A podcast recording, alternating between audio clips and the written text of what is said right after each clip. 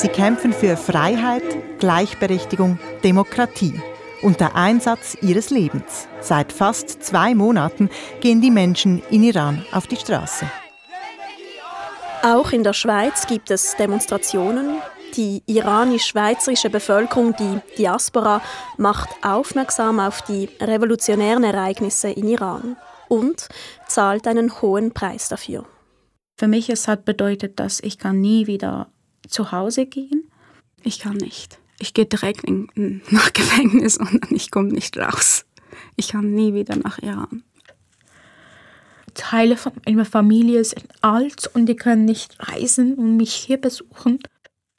Es ist nicht einfach. Das ist Negin Winkler, Forscherin am Universitätsspital Basel.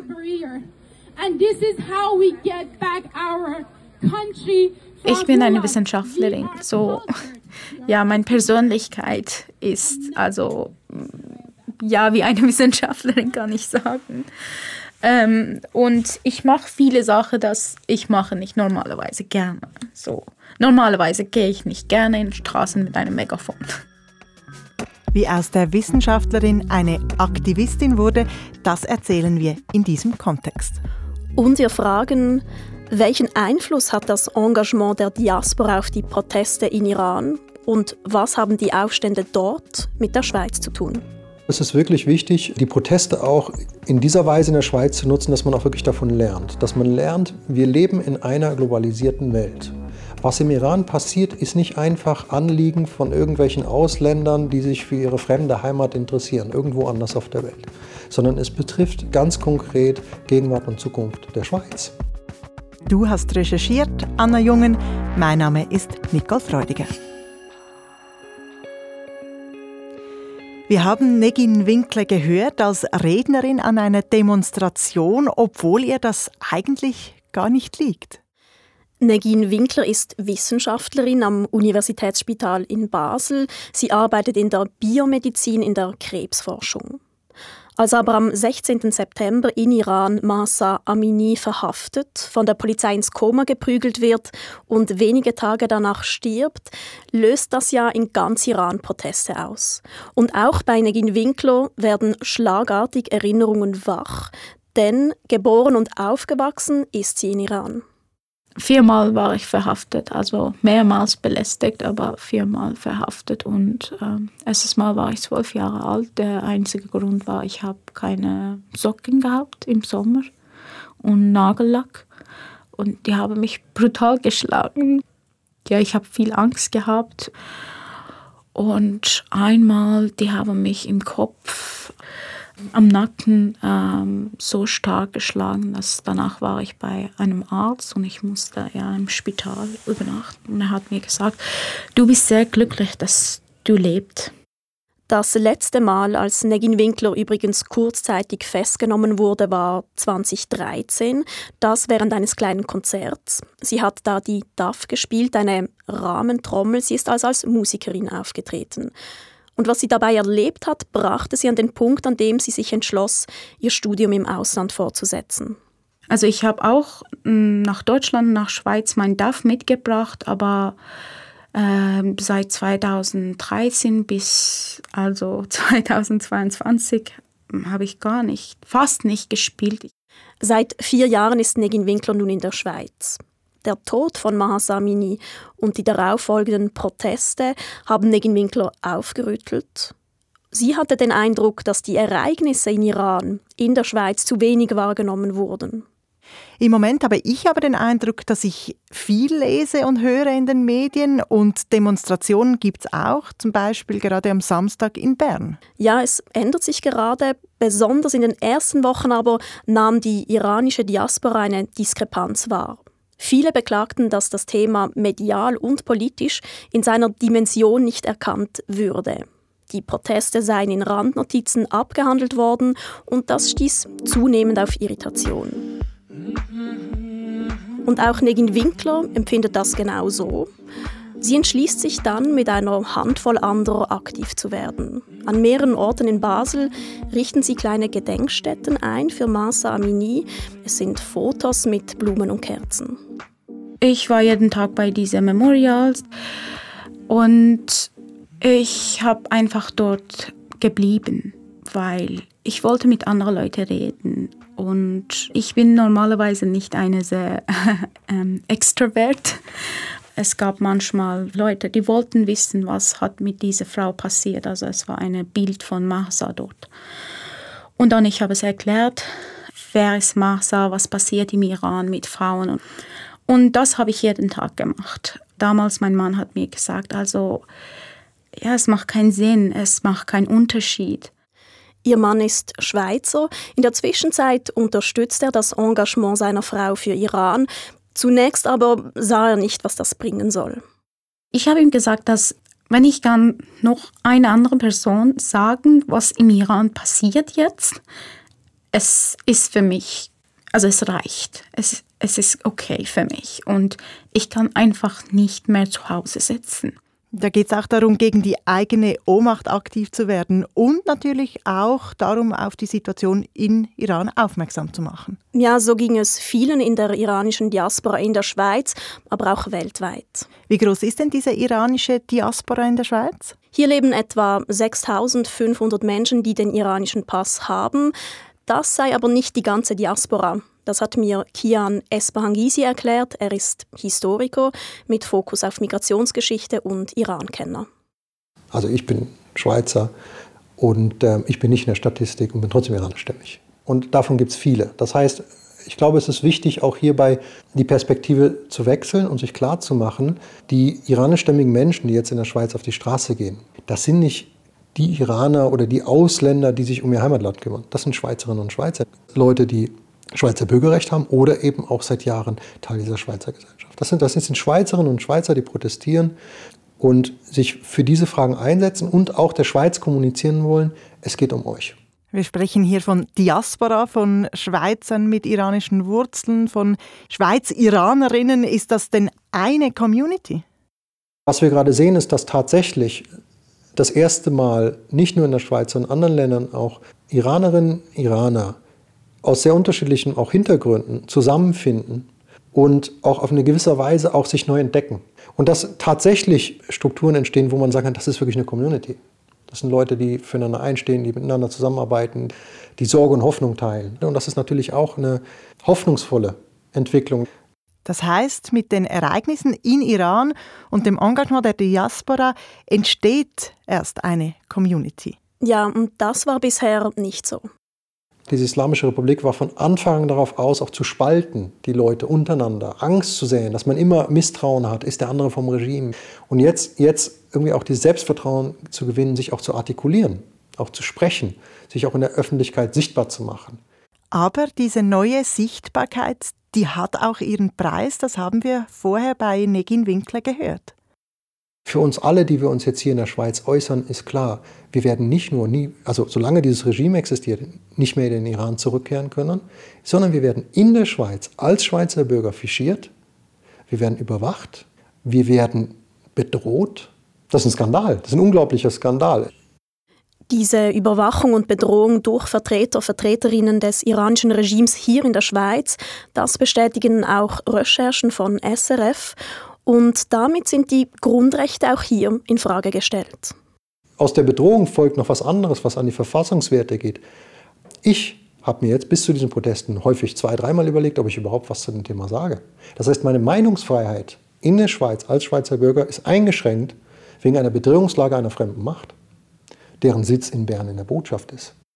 Was Kian Espangisi hier beschreibt, das gilt eins zu eins auch für Negin Winkler. Nach ihren Aktionen in Basel wird das Regionaljournal Basel vom Schweizer Radio auf sie aufmerksam und fragt an für ein Interview. Und Negin Winkler weiß, wenn sie sich jetzt öffentlich äußert, dann wird das vom Regime registriert und sie kann nie mehr in den Iran einreisen. Es ist nicht einfach. Teile von meiner Familie sind alt und die können nicht reisen und mich hier besuchen. Und das Wissen, dass ich kann nie diese Leute treffen. Und ich wusste nicht, letztes Mal, ich habe diese Leute getroffen und Tschüss gesagt, bis nächstes Mal gesagt. Es gab kein nächstes Mal. Ich habe viele Hoffnungen, aber ich habe auch viel Angst. Hm. Und trotzdem hat sich Negin Winkler dazu entschieden, an die Öffentlichkeit zu gehen. Vor allem, weil sie gesehen hat, wie mutig die Menschen in Iran sind. Wenn ich sehe, die Schülerinnen sind in der Schule und eine Schülerin will nicht das Propagandalied singen und sie ist so brutal geschlagen, dass sie stirbt. Also Asra Panahi ist eine 14-Jährige. Die wollte einfach, die einzige Sache, sie wollte nicht diese Propagandalieder singen. Und sie ist tot. Und als ein Erwachsene, es ist meine Verantwortung. Es ist unsere gemeinsame Verantwortung, diese Kinder zu schützen. Und wenn die sehen, dass die verlieren alles und wir sind in der Schweiz, wir haben die Sicherheit, wir haben die Freiheit und wir haben die gesetzlichen Rechte, ja, wir müssen alle auch einen höheren Preis zahlen, aber es ist nicht unser Leben.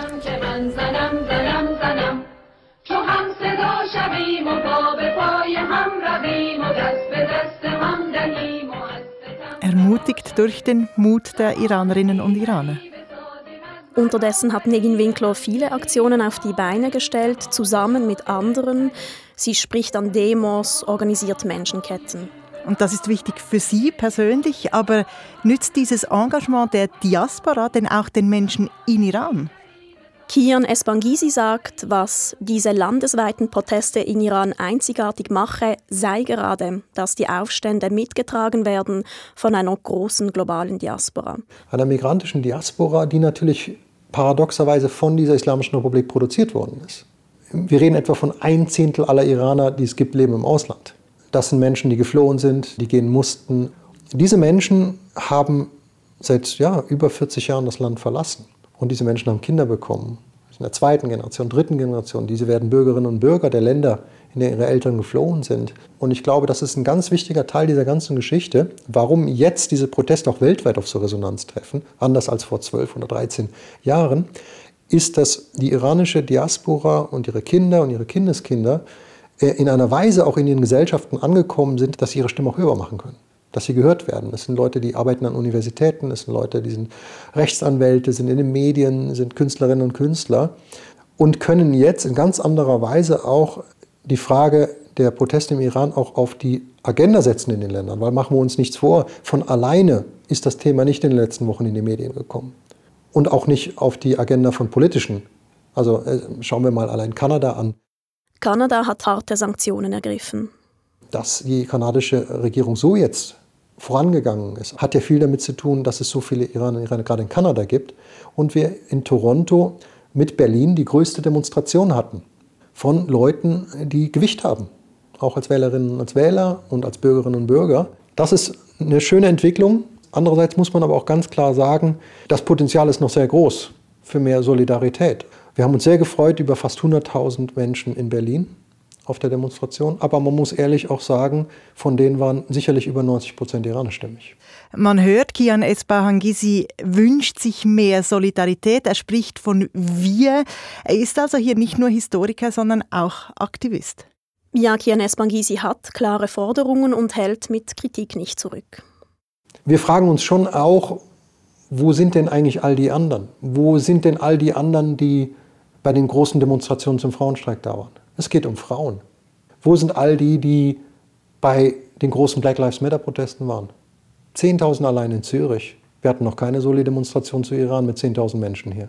Und da ging es auch um ein Leid in den USA woanders. Warum war das für so viele relevant und warum ist für dann doch vergleichsweise wenige relevant, was im Iran passiert? Wobei er auch sagt, die Solidarität werde stärker. Diese Idee, hier ist die Schweiz und da drüben geht es irgendwie um den Iran, das stimmt ja schon auf der Ebene nicht. Weil wir sind Schweizerinnen und Schweizer und es ist eben heute in dem Einwanderungsland Schweiz auch eine Normalität, dass Menschen mehrfach Zugehörigkeit haben. Und anstatt das quasi immer auszublenden oder als Problem zu sehen, könnte man sagen, das ist ja eine enorme Kompetenz, die wir jetzt hier vor Ort haben. Hören wir den Leuten doch zu, was die über die Islamische Republik sagen. Dann würde man zum Beispiel auch hören, dass die Vorstellung, dass man mit diesem Regime verhandeln kann, ebenso illusorisch ist wie mit jemandem wie Putin zu verhandeln.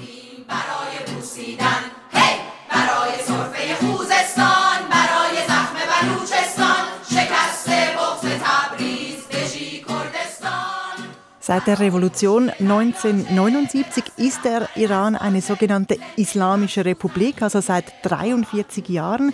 Es gab in Iran immer wieder Widerstand gegen dieses Regime. Bisher hat das Regime solche Proteste aber immer brutal niedergeschlagen und auch die Oberhand behalten. Das zeigt sich auch daran, dass die Gefängnisse in Iran voll sind mit politischen Gefangenen und Menschen, die im Alltag geringfügig gegen die Regeln des Regimes verstoßen haben.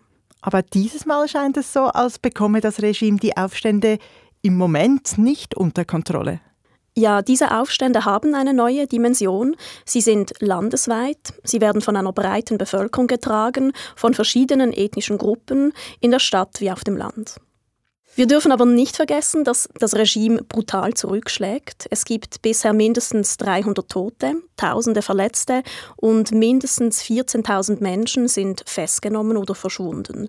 Und gerade diese Woche hat das iranische Parlament mit großer Mehrheit gefordert, dass die Demonstrierenden im Schnellverfahren zum Tode verurteilt werden sollen. Schon letzte Woche hat das Regime im Zusammenhang mit den jetzigen Protesten die ersten Todesurteile gesprochen und das Vergehen der Demonstrierenden lautet Krieg gegen Gott. Nicole, du als Religionsredaktorin, was bedeutet das eigentlich? Das entspricht der Logik des Regimes der Islamischen Republik. Der Iran ist eine Theokratie, also ein Gottesstaat. Das iranische Regime sieht sich als Stellvertreter Gottes. Und wer sich gegen das Regime stellt, stellt sich dementsprechend gegen Gott. Und das wird eben äußerst hart bestraft. Und trotz dieser Gewalt und Einschüchterungen seitens des Regimes sind sich viele Iran-Kenner und Kennerinnen einig, es ist etwas Unumkehrbares passiert in den Köpfen vieler Menschen. Umso härter schlage das Regime jetzt zurück, sagt Kian Esmangisi. Nein, es ist eine totalitäre Theokratie, deren Herrschaft darauf basiert einerseits, dass es wirklich Angst in der Bevölkerung institutionalisiert hat. Es ist ein Terrorregime im wahrsten Sinne des Wortes. Diese Eskalation der Gewalt ist natürlich auch Ausdruck von einer, einer Angst. Ja, also dass das Ganze nicht mehr zu kontrollieren ist.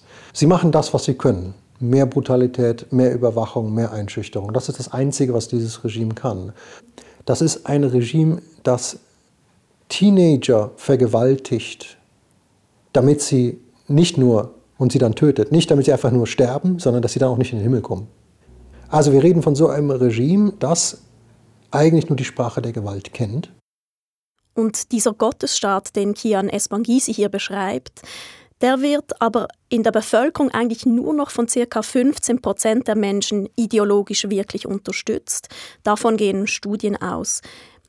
Manchmal heißt es von Iran auch, es sei ein Gottesstaat ohne Gläubige. Das kennt man ja auch aus Filmen aus dem Iran oder ich selbst habe das auch mal auf einer Reise erlebt dass ähm, besonders in den Metropolen viele Iranerinnen und Iraner ein privat, ein sehr modernes, säkulares Leben leben. Und trotzdem beherrschen die religiösen Regeln dieses Regimes den Alltag der Menschen. Ganz besonders betroffen sind die Frauen, das weiß Negin Winkler aus eigener Erfahrung. Wenn du als eine Frau im Iran lebst, dein ganzes Leben ist ein Krieg. Sie spricht sogar von einer Geschlechterapartheid. Die Hijab ist das Symbol dieser Apartheid, dieser Unterdrückung. Also Frauen haben viele Rechte nicht. Als eine Frau, mein Vater musste mir die Erlaubnis geben oder Bewilligung geben, dass ich darf von Iran rauskommen. Wenn er wollte das nicht, dann ich konnte gar kein Passport bekommen, ich konnte nicht nach Schweiz kommen.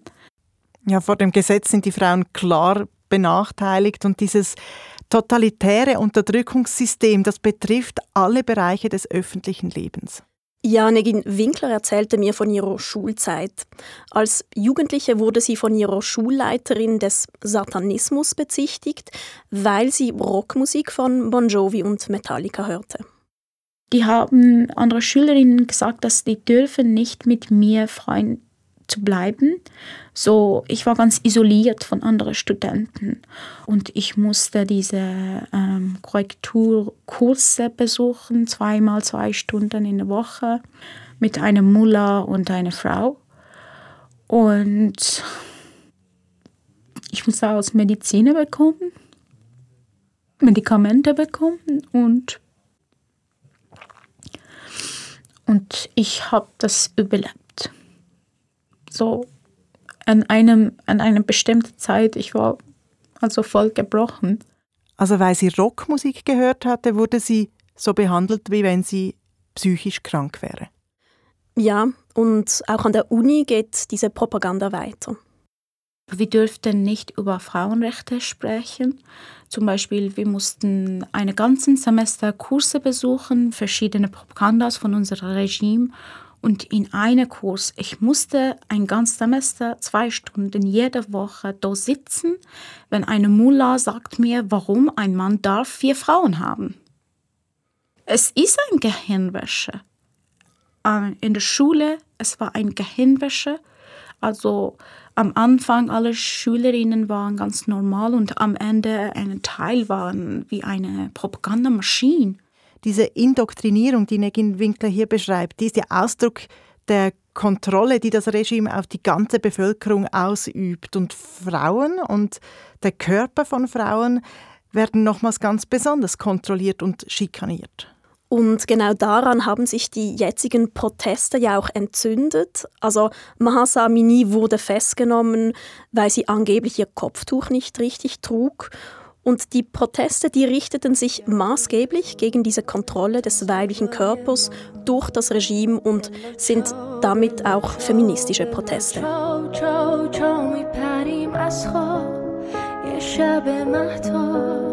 یکی میگه آی آدم ها یا همه با Ein feministisches Anliegen steht also im Zentrum der Proteste eines ganzen Landes.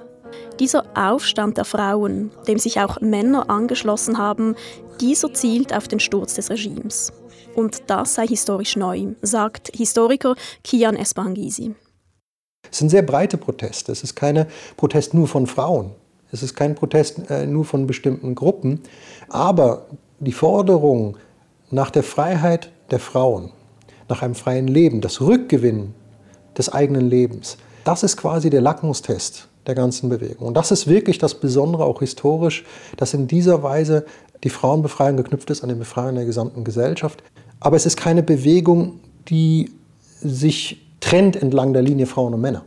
Man muss sich einfach klar machen, ähm, das Überleben der Menschen und dieser Bewegung im Iran hängt davon ab, sich nicht zu spalten entlang von Identitätslinien, sondern zu sagen, wir müssen solidarisch sein, wir müssen miteinander leben, eventuell auch miteinander sterben Es sterben aktuell sehr viele Männer.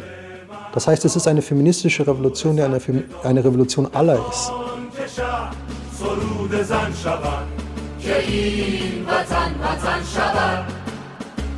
دویدنش فراخ سینهش چون جان پناه و Anna, wenn man die Beispiele hört von dieser Kontrolle und der Gewalt durch das Regime, dann ist klar, warum Iranerinnen und Iraner das Regime loswerden wollen. Jetzt sagt aber Historiker Kian Esbahangisi, die Proteste in Iran, die gehen ganz konkret auch die Schweiz an. Was meint er denn damit? Ja, er plädiert für einen Perspektivenwechsel. Er sagt, es sei jetzt wichtig, dass wir im Westen und in der Schweiz nicht nur empathisch mitleiden mit den Menschen in Iran und sie für ihren Mut bewundern, mhm. sondern dass wir verstehen, wie wichtig Iran als geopolitischer Akteur ist. Kian Espangisi beschreibt den Iran als expansive Diktatur. Das heißt, der Einfluss von Iran gehe über die Landesgrenzen hinaus. Entsprechend hat es seit 43 Jahren Konflikte nicht nur in der Region, sondern weltweit gefördert. Iran finanziert zum Beispiel Terrororganisationen wie die Hisbollah in Libanon oder die Hamas in den Palästinensergebieten. Iran mischt mit im Bürgerkrieg in Syrien, in Irak, in Afghanistan, im Jemen. Also der Iran ist Teil einer, einer Achse äh, des Autoritären, Moskau, Peking, Teheran. Ähm, die unsere Lebensweise, unsere Gesellschaften ganz klar als Feind sieht. In dem Sinne geht uns das etwas an. Und die Folgen, mit den Folgen haben wir zu tun, ob das die Folgen der Flüchtlingskrise 2015 waren, die ähm, ja die Schweiz, aber auch andere europäische Länder stark beschäftigt hat. Die Islamische Republik ist ein geopolitischer Akteur, der Konflikte produziert, dessen Endziel letztendlich die Vernichtung der Vorstellung von Demokratie und Freiheit ist. Und sie zielt darauf ab, unsere Gesellschaften zu destabilisieren. Also unsere ganzen Debatten um Islamismus und Terrorismus wären quasi in dieser Form nicht denkbar ohne die Islamische Republik. Da sieht man, es ist eine geopolitische Frage, was im Iran passiert. Und genauso wie es in der Ukraine ähm, um unser aller Freiheit geht, geht es aktuell in Teheran um unser aller Freiheit. Kian Esbahangisi leitet aus dieser Position seine Forderungen ab und ist damit Teil der engagierten Diaspora, die sich aus dem Ausland für den Umbruch in Iran einsetzt. Ja, so wie Negin Winkler auch. Sie ist praktisch pausenlos unterwegs neben ihrer Arbeit als biomedizinische Forscherin. Das klingt sehr anstrengend. Die Situation zerrt natürlich an den Nerven auch der Menschen hier, dieses permanente Hoffen und Bangen und gleichzeitig, sagt Negin Winkler, hätte sie seit dem Beginn der Proteste in Iran eine persönliche Verwandlung erlebt. Etwas hat immer fehlt, also ich habe diese graue Gefühl in mich gehabt. Also auf Persisch sagte man, der Gefängnis ist gebrochen für eine Vögel, aber der Vögel kann nicht den Weg wieder nach Hause finden das ist wie genau es war für mich. Der Gefängnis war gebrochen, aber ich könnte das Weg nicht zu Hause finden. Und mit Entwicklungen im Iran habe ich viel Mut bekommen, weil für erstes Mal habe ich über die wahre Negin geredet. Und zum ersten Mal, seit sie Iran verlassen hat, hatte Negin Winkler wieder richtig angefangen, die DAF zu spielen und zwar an einer Solidaritätsdemonstration für Iran. Und das war für mich eine großartige ähm, Hoffnung. Habe ich einfach das Leben wieder zurückbekommen. Und ich habe auch als ein Kind viel Freude an Singen gehabt und ich habe mich auch jetzt für ähm, Singenkurse äh, angemeldet. Das Leben kommt wieder zurück weil ich lebe jetzt nur eine Identität. Ich muss nicht zwei Lebens leben. Es hat eine sehr ähm, einen hohen Preis, aber es ist einfach so, dass die iranischen Frauen haben mir geholfen, meine Stimme wieder zu finden. Und für mich es ist meine Verantwortung, einfach die Stimme von diesen Frauen zu sein. عزیزکم لای لای گیانکم لای لای